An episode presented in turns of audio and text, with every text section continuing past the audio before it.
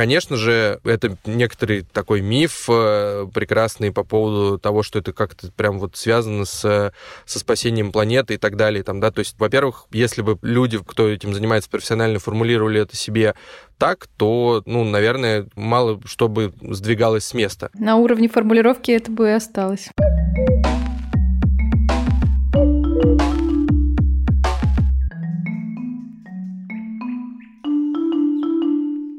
Привет! Это Лина и подкаст Сега на Эко. Изначально этот выпуск задумывался как практические рекомендации ритейлерам о том, как развивать и поддерживать экологические привычки своих покупателей. Но все немножко пошло не по плану, и мы с сегодняшним героем еще поговорили про профессию менеджер по устойчивому развитию, а именно, как им стать, что входит в его обязанности и почему компаниям выгодно нанимать таких специалистов. Уже традиционно благодарю партнера подкаста компанию Unilever за поддержку и приглашаю куратора экологических проектов в сети магазинов «Вкусвилл» Александра Цыганкова.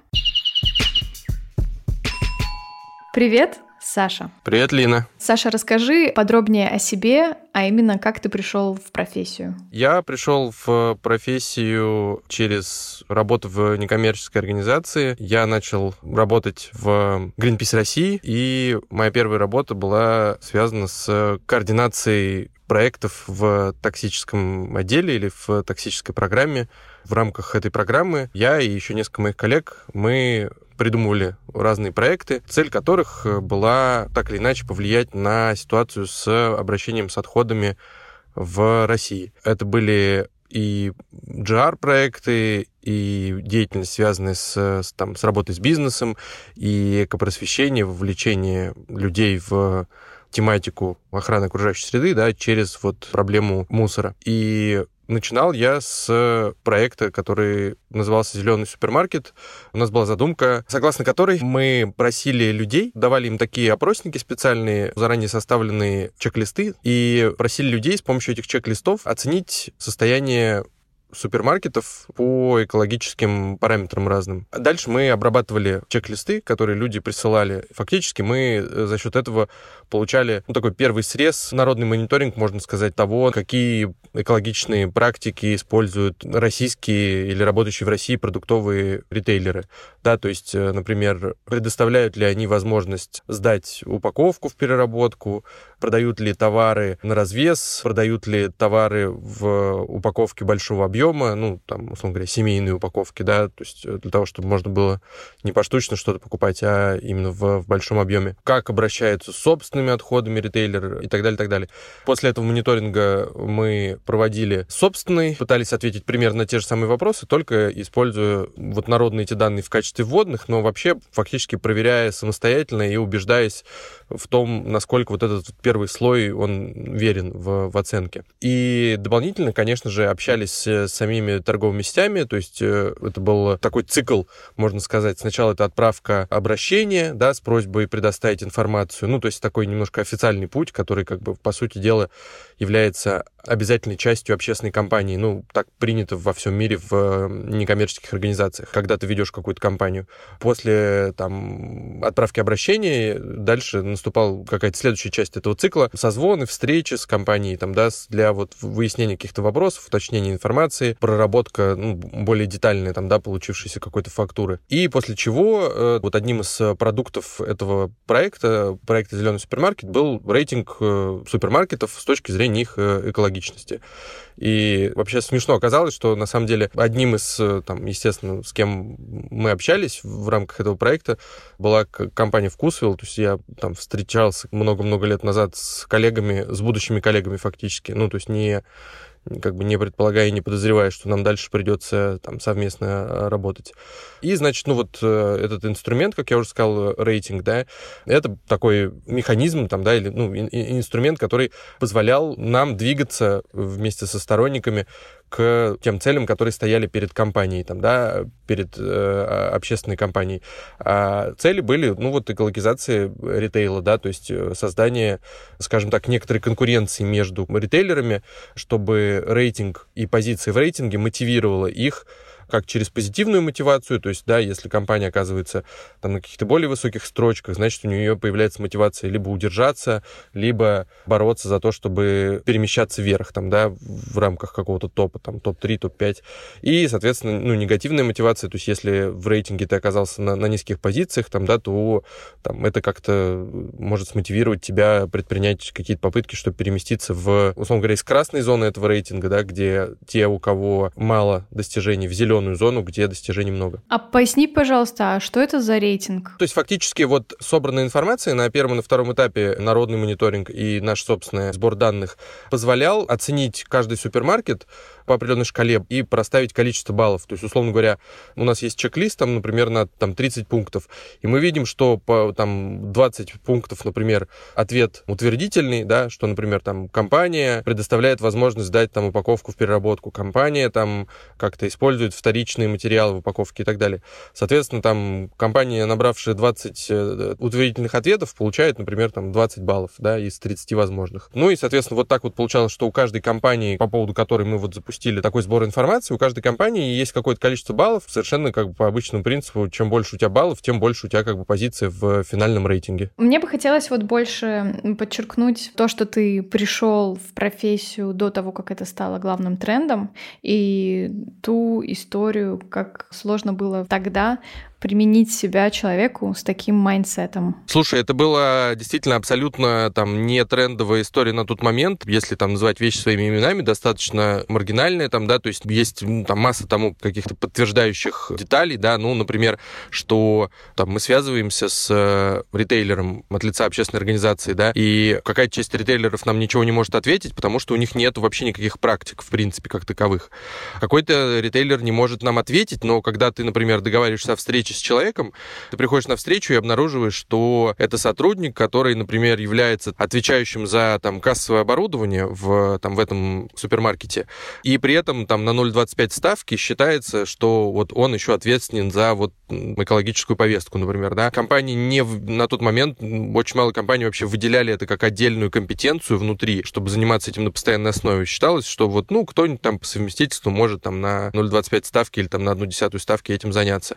Вот, это одна черта того времени характерная. Другая черта характерная того времени, наверное, что, в принципе, все мы так или иначе смотрели на какие-то карьерные возможности. Там я и ребята, которые тогда тоже занимались этим. И просто банальные там изучение публикаций вакансий показывал, что, что какая-нибудь вакансия может появиться, ну, может быть, раз в полгода, там, может быть, там, раз в 10 месяцев, да, то есть э, очень, очень маленький рынок был труда с точки зрения еще и предложения. И у меня в какой-то момент э, был э, прецедент, что я ездил на, на собеседование и там всерьез рассматривал возможность работать в, в компании в одном из отдаленных там филиалов с тем, что мне нужно было бы там по два часа ездить туда и обратно, там, да, за город, там, на, на автобусе и так далее. И, ну, как бы и я, и другие ребята, кому эта сфера интересна, были к этому абсолютно готовы, просто потому что не было вот еще тех самых там каких-то fancy корпораций или fancy компаний с классными офисами в центре, центре, которые бы искали таких людей. Или, например, что у меня была личная поездка по личным целям в, в США, и я там встречался с э, компанией-переработчиком местной американской.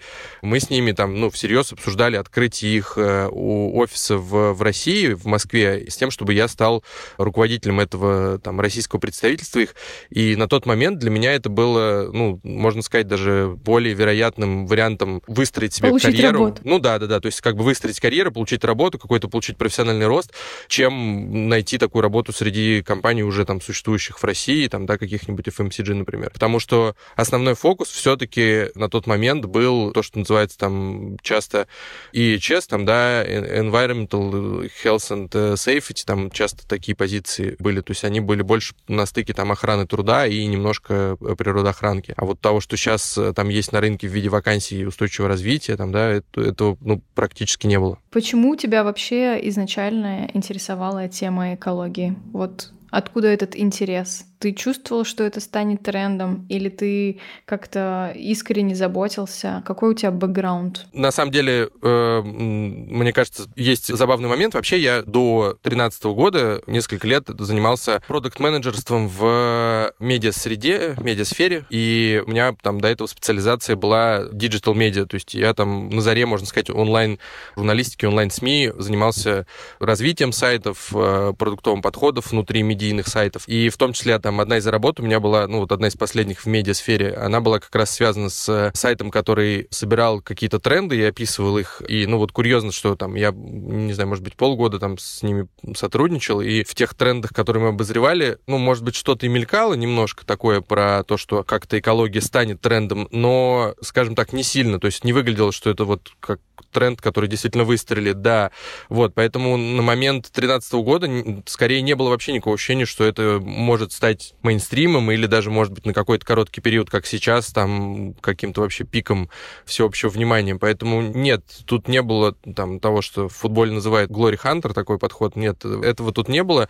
Здесь, наверное, в большей степени, ну вот, э, как мне кажется, сыграл роль медийный бэкграунд, который позволял видеть э, какие-то вещи, ну, немножко так сверху, комплексно, то есть э, погружаться в множество разных тем, не уходя в них сильно вглубь, но при этом как бы понимая какую-то взаимосвязь, э, причинно-следственные связи в, в том, как устроен мир и так далее. С одной стороны. С другой стороны, мне кажется, что, ну, вот у людей, которые как-то занимаются экологической тематикой, наверное, есть какой-то тип там спасателей, людей там спасать планету и так далее. Во мне в большей степени, наверное, говорил интерес такой, во-первых, предпринимательский, потому что, по-моему, все-таки вот, ну, нулевые и десятые в России, ну, наверное, в большей степени десятые, десятые годы в России прошли все-таки под эгидой таким как бы знаком культа предпринимательства, там, да, то есть вот э, там малый бизнес, вообще какой-то, чтобы хорошо быть бизнесменом и так далее. И это может сейчас показаться странным, там, да, что вот я вижу какой-то стык здесь, но мне показалось, я видел, что большое количество людей становятся предпринимателями, при этом это предприниматели не там типа 90-х, которые используют природные ресурсы, которые скончаемы и так далее, а предприниматели, которые умудряются менять мир к лучшему, да, то есть э, там, условно говоря, очищая его от мусора, и при этом еще там строить бизнес, давать людям рабочие места, платить налоги и так далее. Мне это как бы казалось, э, ну, тоже очень классным. И третье, наверное, есть разные люди по психотипу там, да, и у меня, например, мама, она выпускник математической школы и там авиационный инженер по образованию, ей очень нравится там как бы деконструировать, разбирать какие-то задачки. У меня, наверное, как есть какая-то другая обсессия, мне нравится в каком-то смысле приводить в порядок там, да, то есть, ну вот сама мысль о том, что есть какие-то, например, там 20, ну или там 2 тонны ненужной одежды в месяц, которые люди выбрасывают, и что этот как бы никому не нужный мусор можно сделать чем-то там valuable, там, да, и разобрать его на части, направить эти потоки и получить какие-то ценности, она меня, ну, как бы совершенно завораживала, будоражила, и мне было ужасно интересно, вот, собственно, собрать эти две тонны, потом разобрать на составные и получить какие-то ценности по, по итогу из этого а дальше сделать так, чтобы там из этих двух тонн это стало 20 тонн. Ну и вот, наверное, как бы совокупность общая этих каких-то предпосылок, она привела меня к тому, что я стал заниматься вопросами, связанными там с рециклингом, циклической экономикой, переработкой мусора и всем этим. По поводу Вкусвела. Как называется твоя должность э, во Вкусвеле? Слушай, она называется так, как это на самом деле, по большому счету, э, удобно, э, ну, в том числе там и, и мне, например, да, или там моим коллегам, потому что в компании, когда я пришел, там, да, я обнаружил, что в ней там царит какой-то, скорее, сутевой подход, который крайне мало уделяет внимания, там, например, форме. Вот, ну, то есть, по сути дела, там, я в целом вообще отвечаю за направление экологическое в, в компании, и там за те несколько лет, что я тут работаю, можно сказать, что все так и осталось, я отвечаю за направление по по-прежнему, но произошли определенные изменения. И, во-первых, э, сначала я был один, да, то есть меня наняли как человек, который там целиком закроет это направление, да, потом постепенно я стал строить отдел, потом через какое-то время стало понятно, что, условно говоря, там, сотрудники, которые обладают какими-то похожими компетенциями, нужны в других подразделениях, и я стал нанимать людей, которые уже там, не напрямую мне подчиняются, а там по матрице только, там, например, да, или просто в целом, там, я их нанимаю и отдаю в, в другое подразделение. Но, в общем и целом, так или иначе, можно сказать, что я там координатор экологического направления или куратор экологических проектов, э, и то, и то, в принципе, будет верно. Сколько у тебя сейчас сотрудников в отделе? Нас совсем немного, нас вот только недавно стало, ну, помимо меня, еще три человека, это отдел, и еще вот один человек, который работает в другом подразделении, и мы с ним взаимодействуем время от времени. Скорее всего, это, наверное, с маркетингом каким-нибудь, да, взаимодействуете периодически? Нет-нет, просто получается так, что, по сути, ну, вот я люблю объяснять обычно там эту, всю эту деятельность, там, да, через обязательную и необязательную экологию, там, да, то есть, по сути дела, той самой необязательной экологии, вот, ну, всем тем, что там сейчас, например, относится там вот к повестке того же самого устойчивого развития, да, то есть это не то, что предписывают законы, а то, что предписывает там здравый смысл, давление общества, то, что предписывают научные труды, как бы, да, некая такая совокупность знаний, которая не относится к законодательным каким-то требованиям, да. Вот э, такой необязательной экологией занимаемся там я и еще три сотрудника у меня в отделе. Есть э, там классические инженеры-экологи там, или инженеры по охране окружающей среды. Это вот еще один сотрудник, который относится частично к нам, там, да, то есть мы являемся кураторами там, да, этого человека. Но при этом, конечно же, там его работа в большей степени связана с приведением деятельности компании просто в соответствии с законодательством, да, то есть это подача отчетности, взаимодействие с госорганами и так далее.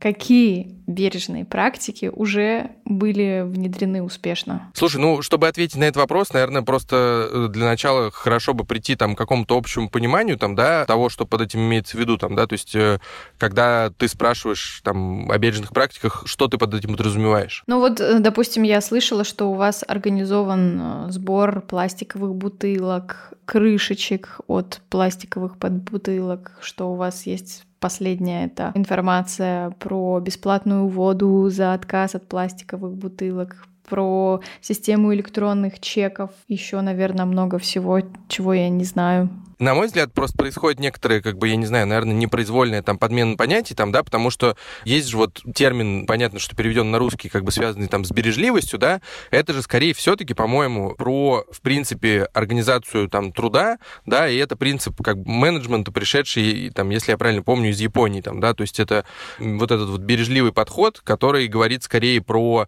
некоторую такую, ну, квазирациональность, там, да, бережливость, э, связанную скорее с, там, с экономией, там, да, по-моему, по-моему, смежная с этим, там, это там лин-практика в том числе, да, которая потом перекочевала там в стартап-культуру и стала восприниматься больше как э, бережливость, которая связана с, там, с экономией денежных средств, потому что ты вообще там молодая компания, у вас там, например, деньги ваших фаундеров, еще нет никаких там привлеченных инвестиций и так далее. Вот, поэтому я как бы скорее, когда говорят про какую-то бережливость, там, да, я скорее думаю вот про вот этот классический там принцип в менеджменте. А то, что перечисляешь ты, там, да, я скорее отношу, там, ну вот в моем восприятии мероприятий, это там реализация экологических проектов, там, да, то есть я скорее к этому подхожу как к какой-то проектной деятельности, во-первых, а во-вторых, э, ну вот отношу к этой как бы к самой необязательной экологии, да, и по сути дела можно очень условно разделить это как бы на, на две составляющие. Первое это когда ты помогаешь покупателю вести, в нашем случае покупателю, в случае любой компании можно назвать клиентом, там, да, то есть ты помогаешь своему клиенту вести более экологичный образ жизни, в основном в связи с тем, как он с тобой взаимодействует, там, да, то есть по сути дела ты помогаешь ему быть более экологичным клиентом по отношению к тебе. Да, и второй там кусок можно выделить, это, наверное, когда ты экологизируешь какие-то свои собственные процессы, ну, там, бизнес-процессы, да, там, в нашем случае это процессы в основном связанные с торговлей, там, да, немножко логистики и так далее, что может не всегда быть видимо для покупателя, да, потому что, ну, это может происходить где-то там на, на бэке у тебя, но, тем не менее, у нас подход примерно там следующий, да, что классический, вернее, можно сказать, какой классический подход, да, классический обычно выглядит следующим образом, что компания, у компании есть э, у любой там какая-то стратегия на ближайшее время, она эту стратегию пишет, утверждает, и вот это как бы некоторые фиксируют направление, куда движется компания на ближайшие, там, например, три года. Да, и под эту стратегию потом есть какой-то детализирующий, например, план мероприятий или тоже план проектов, как бы как эта стратегия выражается, типа как мы придем туда, куда мы хотим, там, да, и как выглядит этот результат. Это, мне кажется, такой самый стандартный подход. В последние лет, наверное, 5-7, как вот помнишь, появились сформулированные ООН цели устойчивого развития, да, когда там фактически ООН взяла на себя задачу и фокусировала, как-то аккумулировала смыслы и сказала, что вот это вот главные точки, как бы целевые, куда как бы стоит двигаться всему миру, там, да, всей планете, вот нам вместе. С какого-то момента компании стали свои стратегии ориентировать на эти цели устойчивого развития, то есть э, там говорить, мы движемся там в сторону цели номер там 17, 20 и там, например, и 4. То есть сверять вот с этими SDG. Как будто ты от них отталкиваешься, да. Ну да, да, отталкиваешься от них или там, условно говоря, к ним движешься там, да, то есть э, как бы соотнося на самом деле себя, показывая то, как э, компания твоя, которая вроде вот какая-то частная или неважно государственная, в общем, какая-то бизнес, бизнес-юнит какой-то, да, при этом показывая, что ты являешься вот частью этого глобального мирового сообщества, людей, бизнесов и так далее, и ты как бы понимаешь это, и поэтому ты говоришь, я вместе со всем миром пытаюсь нивелировать какие-то негативные моменты и стремлюсь вот там туда-то. Вот, у нас э, подход э, в компании получился как бы не такой и не такой, а получилось примерно так, что там у меня была попытка, то есть я написал стратегию, у меня была попытка ее защитить, я там совета директоров э, вышел с этой стратегией фактически, ну, с таким немножко как бы ни да, ни нет. Оказалось просто, что вот это скорее органично в целом компании, конкретно этой, да, что планированию здесь относится как к чему-то актуальному в краткосрочной, даже не в среднесрочной, а именно в краткосрочной перспективе. Вот 2020 год, например, показал, что, в принципе, весь мир, мне кажется, сейчас начинает пересматривать этот подход, как да, потому что до этого там и Талеб писал про черных лебедей, и пандемия, вот, ну вот а, тоже такой вариант этого черного лебедя. Вот, поэтому, по сути дела, те там проекты экологические, да, которые мы реализуем, это, с одной стороны, что-то, что мы изначально, ну, там, например, в конце 2020 года сели, написали и решили в 2021 это сделать. Отчасти это там наше собственное понимание ситуации, да, отчасти это, ну, конечно, тоже какая-то сверка, так или иначе, с целями устойчивого развития, но не полностью подчиняя их план этим целям. Но во многом мы действуем, ну, можно сказать, реактивно там, да, и очень часто просто откликаемся на какие-то, как бы, либо вызовы, да, либо предложения, которые нам как-то вот окружающий нас мир вкидывает там так или иначе. Ну, вот я могу привести пример, там ты про чеки вспомнила, там история с чеками дебатировалась внутри компании, там, я не знаю, полтора-два года, может быть, даже больше. Все время мы упирались в то, что в компании есть там, например, какие-то сотрудники, которые говорят, давайте поменяем эту ситуацию и все-таки дадим возможность людям. И, и люди, которые, участвуя в обсуждении, они оценивают риски, ну, по-другому, иначе. И они видят какие-то определенные риски, там, да, в основном связанные с тем, что законодательство не очень понятно говорит, можно так или нельзя, и, соответственно, есть риск нарушения законодательства, ну, такого нечаянного, по сути дела, да, вот, и все время вот группа людей вторая, она побеждала, говоря, что, ну, риски слишком высоки, мы так все-таки делать не будем. Потом в какой-то момент коллеги из Азбуки Вкуса решаются первыми там на российском рынке это сделать, и это тот редкий случай, когда я, честно говоря, обычно не обращаю внимания, когда говорят, типа, там, мы первые тут, мы первые там, мне кажется, это не очень принципиально, потому что, по сути дела, как бы это обычно только внутри компании важно, там, да, если есть какой-то такой внутренний зачет. Но людям же, ну, как бы вовне, по большому счету, все равно, какая компания сделала, что первый там, да. Но здесь было важно что? Что кто-то сделал, у нас появился там, у меня и у коллег появился прецедент, и мы смогли внутри компании защитить эту идею, сказав, ну, смотрите, вот есть наши коллеги по там фуд-ритейлу, и они рискнули. И, наверное, это значит, что все-таки риски не так велики, как нам кажется. Давайте тоже попробуем.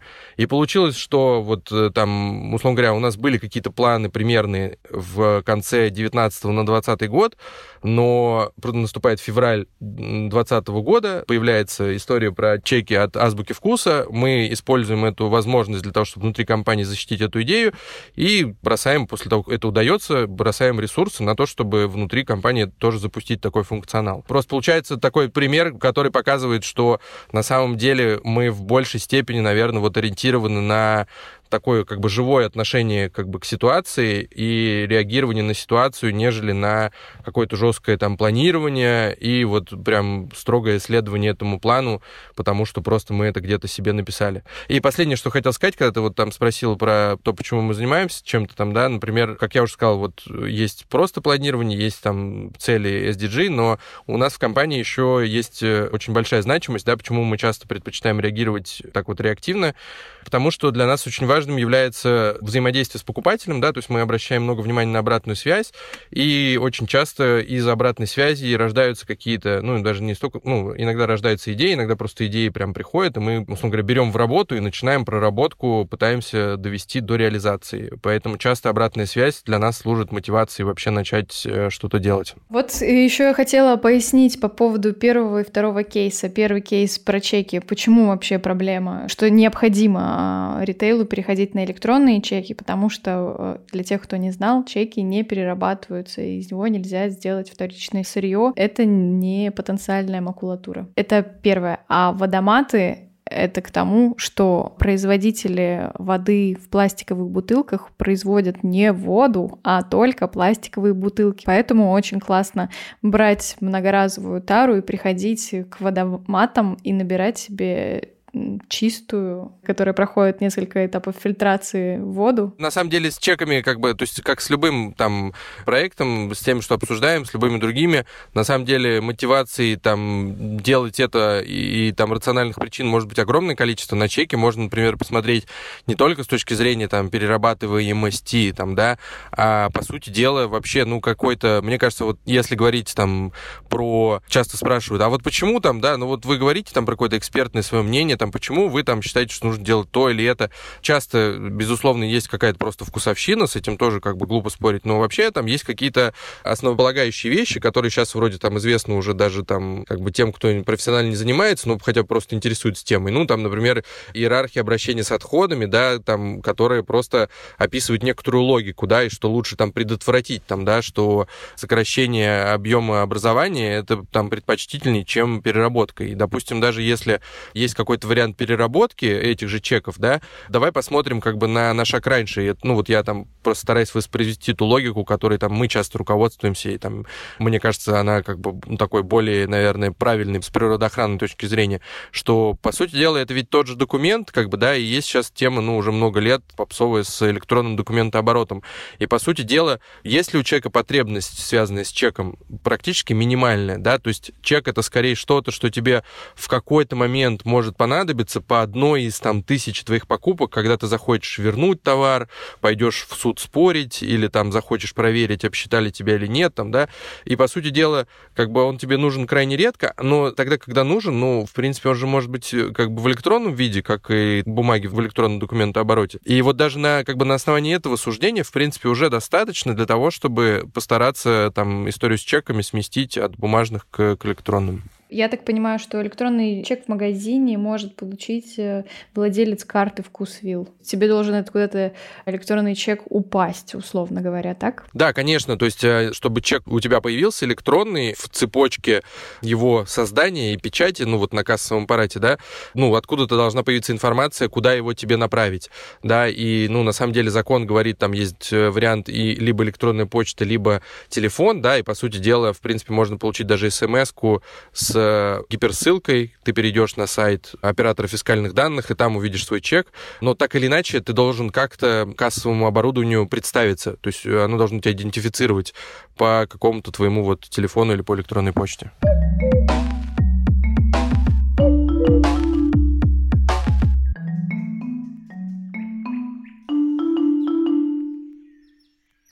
Менеджер по устойчивому развитию звучит в головах, наверное, большинства людей как некий человек, который спасает планету. Как устроен в действительности рабочий день такого специалиста? Наверное, тут надо оговориться, что, конечно же, нагрузка по функционалу может очень сильно отличаться от компании к компании, просто потому что внутри вот, ну, как бы структура организации компании может быть очень разной, да, и где-то у нас есть с коллегами чат, профиль профильный отраслевой, мы часто обсуждаем, у кого как организована работа, и где-то кому-то, ну, некоторым приходится быть такой, типа, человек э, швейцарский нож, то есть он одновременно там и как бы сам себе маркетолог, и сам себе менеджер по закупке каких-нибудь расходников, и сам себе все на свете, да, и, и стратегию сам пишет, и отвечает за ее реализацию и так далее.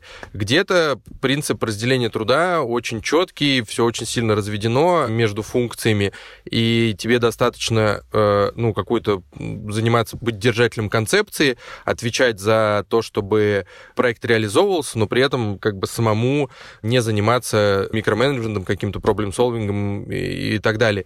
Вот. Но мне кажется все-таки, что второй вариант — это какое-то счастливое, наверное, исключение, когда все реально работает так, что ты можешь э, посвящать себя вот в основном только как бы концептуальным вещам и выстраиванию каких-то смыслов и там договоренностям как, каким-то очень верхним уровнем. Все-таки так или иначе практически всем, кому-то больше, кому-то меньше, приходится погружаться в какую-то рутину часто, да. Часто это связано с тем, что у функции устойчивого развития все-таки в силу того, как, э, насколько это новая вещь там для российского рынка, еще просто не такой большой колоссальный вес, да, и тебе такой новой функции приходится бороться там с другими своими коллегами, бизнес-заказчиками, другими бизнес-функциями за ресурсы, за внимание, за там то, чтобы твоя значимость э, признавалась и так далее.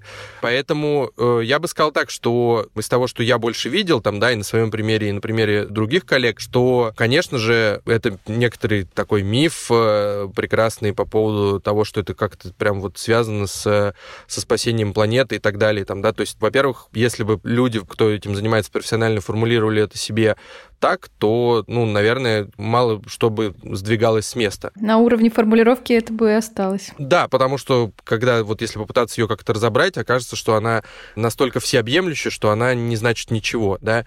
Вот. В то же время, как бы вот, ну, подчеркну, мне кажется, что крайне важным иметь это в голове как некоторую, как бы, какую-то такую очень общую ценность, ну, такую финальную, да, абстрактную, что в конечном счете вот как бы ты стремишься туда. Но с точки зрения формулирования своей там ежедневной ежедневной там, да, или ежегодной деятельности, конечно же, это, ну, как бы неподходящая штука, и, по сути дела, ты вынужден вот эту свою ценность бесконечно укладывать в самые разные там прокрустовые ложа, там, да, то есть у тебя есть э, ограничение ресурсов э, там в твоей компании, у тебя есть, в конце концов, какой-то план действий, когда ты думаешь такой, ага, так, вот чтобы как бы планету спасти, я готов ответить как там сотрудник такой-то компании вот за такой-то кусочек, у нас есть на этот кусочек вот такие-то ресурсы, и вот такая-то команда, да, и вот это вот э, ограничение, ограничение, ограничение, которое накладывается на твою деятельность, и ты пытаешься в них там так или иначе существовать. Лавировать. Да, лавировать там, да, как-то идти на компромиссы и так далее. И, собственно, здесь, мне кажется, как бы и вот заканчивается в какой-то момент все, что как бы может быть связано вот с этим как бы романтическим флером про там спасение планеты и так далее. И дальше начинается во многом, ну, как бы менеджмент такой же плюс-минус, как и в любой другой теме. То есть у тебя есть какая-то специфика тематическая, там, да, до определенной поры, там, да, что ты менеджеришь проект, который как бы вот конечной целью имеет там какое-то, например, снижение негативного воздействия, там, да, или создание какого-то экологического сервиса.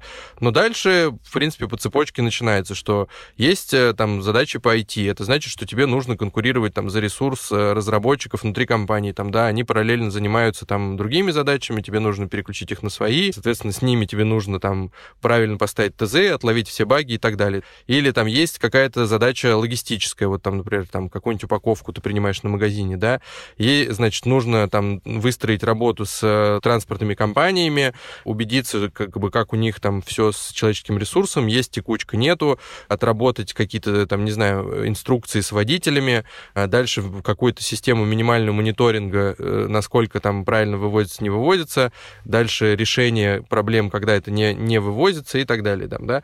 Вот, поэтому, конечно же, ну вот я бы так сказал, что очень важно понимать, вот ту самую именно специфику тематическую, да, что это должна быть деятельность, э, там, да, если ты решил этим заниматься, это должна быть деятельность, которая ведет в конечном счете к тому самому устойчивому развитию, там, да. Но дальше, конечно же, нужны, э, помимо вот этих вот твоих компетенций, нужны, конечно же, навыки менеджмента, там, да, то есть взаимодействие в коллективе, понимание того, как строится корпорация, понимание того, как добиваться результата, как решать проблемы и, так далее, и так далее, и так далее. То есть, как бы огромный, ну, здоровенный блок, как бы такой просто менеджерский, да. Его нельзя назвать, в том-то и дело, вот мне кажется, что там специфика в том, что тебе нужно взаимодействовать со всеми функциями там сразу, да, ну или по очереди, и тебе хорошо бы как бы иметь представление о, о ну, об, обо всех них и понимать, какая у них внутренняя логика, как они там работают, как взаимодействуют и так далее. Пример, который мы обсуждали с коллегами на этой неделе. У нас, например, э, в этом году должен быть фестиваль уличной еды, и он был первый раз два года назад, и мы пытались его как-то экологизировать, ну, то есть снизить его как бы вредное воздействие на окружающую среду. И, ну, конечно же, получили там множество, ну, как бы проблем, и это было там чрезвычайно непросто. Если говорить про то, что, ну, вот это же все с природоохранной целью, нужно же там как-то снизить вред, то, по сути дела, например, нужно сказать, слушайте, ну, нельзя, например, пользоваться никакой одноразовой там посудой, да, все должно быть э, только в многоразовой, например, упаковке или там только перерабатываемой. Мы в какой-то момент, два года назад, попытались что-то подобное сказать участникам участникам фестиваля, а это наши поставщики, да, то есть э, участники фестиваля приезжают, начинают готовить еду, и это, в принципе, те же компании, которые нам продукты поставляют в сеть. И, ну, вот такая формулировка, она привела к, к тому, что часть компаний сказали, ну, там, мы тогда не будем участвовать, раз у вас такое требование. Мы, окей, изменили требования, там, да, значит, хорошо, может быть что-то одноразовое, но это, например, там обязательно должно быть э, там сделано из бумаги и дерева, то есть какие-то разлагаемые материалы. Еще часть компаний сказала, тогда мы там не сможем, не будем участвовать и так далее. И в какой-то момент э, приходит организатор фестиваля, э, коллега, и говорит, что, слушайте, ну, как бы классно, все правильно вы говорите, абсолютно правильные вещи, мы совсем согласны, но проблема в том, что у нас было как бы 20 участников, сначала отвалились две компании, потом еще две, и вот вы понимаете, есть еще другие подразделения, там, например, коллеги из финансового отдела говорят, что можно работать только через, например, наши кассы. Из-за этих требований еще отваливаются участники участники. И, ну, мы так останемся вообще без участников. Давайте не забывать, у нас цель-то какая, типа, провести фестиваль же вообще, правильно? И вот начинается, как бы, я это к тому, что начинается дальше искусство лавирования, компромиссов, э, ну, вот, всего чего угодно. Связано ли это как-то с, вот, ну, с вопросом устойчивого развития? Ну, по сути дела, как бы, это скорее больше про менеджмент. Ты говорил про то, что есть некий чат менеджеров по устойчивому развитию, несмотря на то, что у всех обязанности отличаются. Звучит как какое-то масонское ложе экологистов. Как туда попасть? Слушай, э, мне кажется, что это абсолютно, как сказать, а, естественное явление. Оно есть э, там, ну, вообще абсолютно у всех. То есть, э, не знаю, люди, которые занимаются, там, например, руководители по маркетингу в топ крупных компаний, точно так же там сидят в каком-то чате, где где просто обсуждают э, какие-то общие проблемы, там э, люди, отвечающие там за legal unit, точно так же сидят в чате и обсуждают. И у всех примерно одно и то же. То есть как бы задача это снятие каких-то болей, там стрессов, да, то есть ты обсуждаешь э, что-то, что беспокоит всех, ну, какой-нибудь там регуляторика, да, там, которая не нравится. Это обсуждение там, ну, просто рубрика обычные советы банальные, да, что типа посоветуйте подрядчика или вот к нам обратились такие-то там надежные ли это партнеры. Ну и, конечно же, это там шутки, мемы и какие-то приколдесы, которые позволяют людям, ну, немножко как-то иронически осмыслить действительность, немножко разрядиться. Вот, то есть в этом плане, как бы я, может быть, там, я разочарую всех, да, и, может быть, никто мне не поверит, но, к сожалению, там крайне мало чего-то, что можно было бы действительно отнести к чему-то масонскому, и, возможно, просто, что я не во всех нужных чатах состою, может быть, есть тот, где действительно плетется какой-то такой настоящий полноценный заговор. Если сейчас кто-то слышит из этого чата пригласите, я с удовольствием тоже что-нибудь по плиту.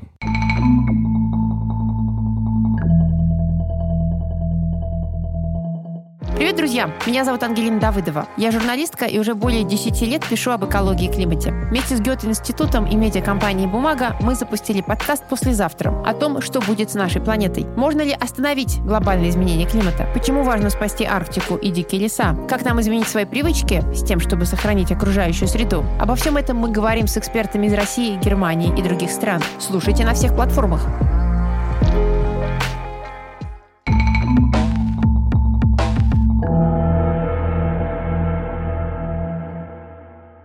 Итого, топ-5 эко-практик, которые может применить каждый управленец продуктового магазина сразу, как послушает этот выпуск. Слушай, я тут тоже, наверное, как бы пойду поперек рубрики. Э, мне придется, наверное, все-таки так сделать. Почему? Потому что я бы, наверное, все-таки не выдавал возможности такого формата за такие прям революционные, да, что можно послушать какие-то пять советов и прям сразу их там взять, применить, и они там помогут как-то.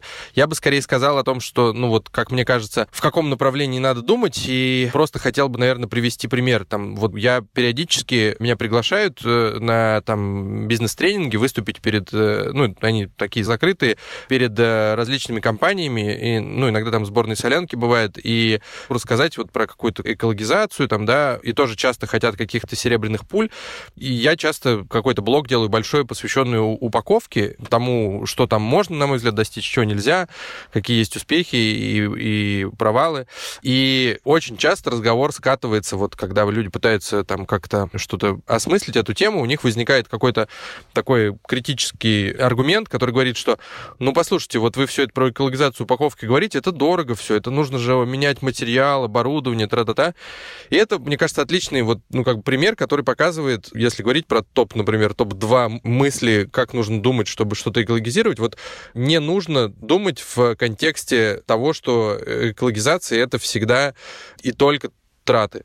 Мне кажется, что есть вот прекрасный пример. Ребята поставили недавно нам на полку скир исландский и поставили его в обновленной упаковке, убрав оттуда два лишних элемента, крышку и ложку. И уменьшив стоимость собственных расходов на изготовление каждого товара, и главное, что уменьшив стоимость товара на полке. Ну, то есть это как бы настолько феноменально, там, да, на мой взгляд, круто, что вот просто нужно пользоваться этим примером как э, образцом того, как нужно думать, да, то есть, конечно же, огромное количество вопросов э, остается к этому товару, и там есть э, проблемы с термоусадочной пленкой на этом, на этой упаковке и так далее, но просто сам факт, что можно сделать товар товар более экологичным, при этом сделав его дешевле для людей и э, уменьшив собственные затраты, мне кажется, это как бы идеальная история, да, то есть помнить, что рационализация, она часто связана с, со снижением издержек.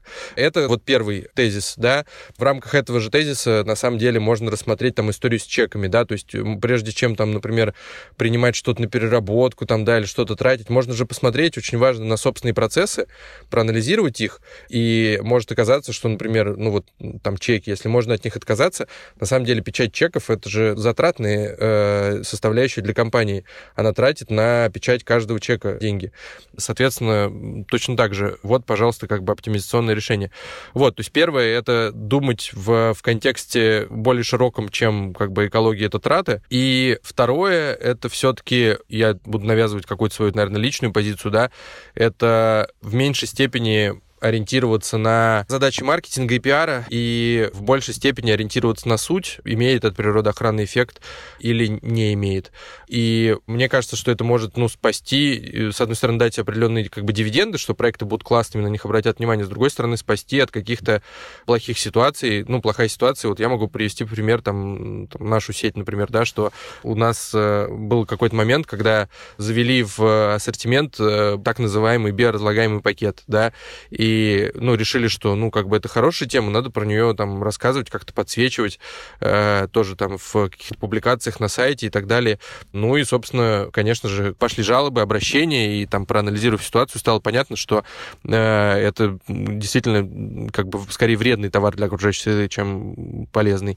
Пришлось от него там отказываться, откатывать всю эту историю, и, в общем, был болезненный опыт, но вот он как бы научил, что не нужно идти на поводу как бы у просто каких-то, условно, там говорят, трендов того, что сейчас все там в маркетинге или в пиаре как бы говорят, ну, нужно все-таки смотреть на суть. И, ну, суть часто бывает такова, что там, как часто говорят, что лучше, пластиковый пакет или бумажный, к сожалению, пластиковый лучше, там, да, по, по ряду причин, там, да, с точки зрения жизненного цикла этого пакета. Это не популярное решение, там, да, и, конечно же, в сознании людей большинства бумага это что-то природное, экологичное, значит, хорошее, там, разлагающееся, тра-та-та.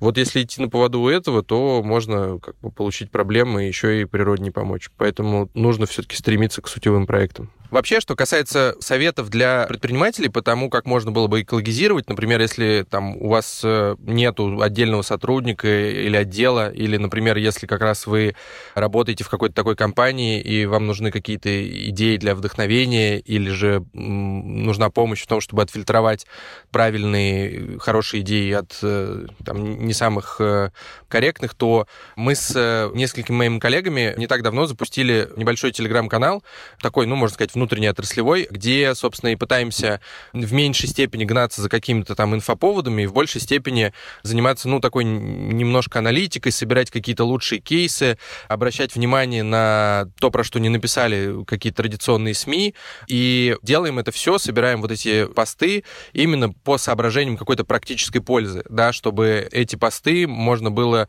где-то прямо, ну, брать там и применять в, в своей практике, да, или они были бы какой-то очень полезной там пищей для размышлений, для того, чтобы планировать э, какие-то экологические проекты. И приглашаю всех, э, кому эта тема интересна, да, кто хочет еще каких-то советов не только в этом выпуске, но, но и дальше, подписываться. Канал называется «Высший сорт». Мы ведем его только в Телеграме, может быть, потом на какие-то еще платформы переедем, но я думаю, что ссылку, скорее всего, можно будет найти в описании к этому выпуску.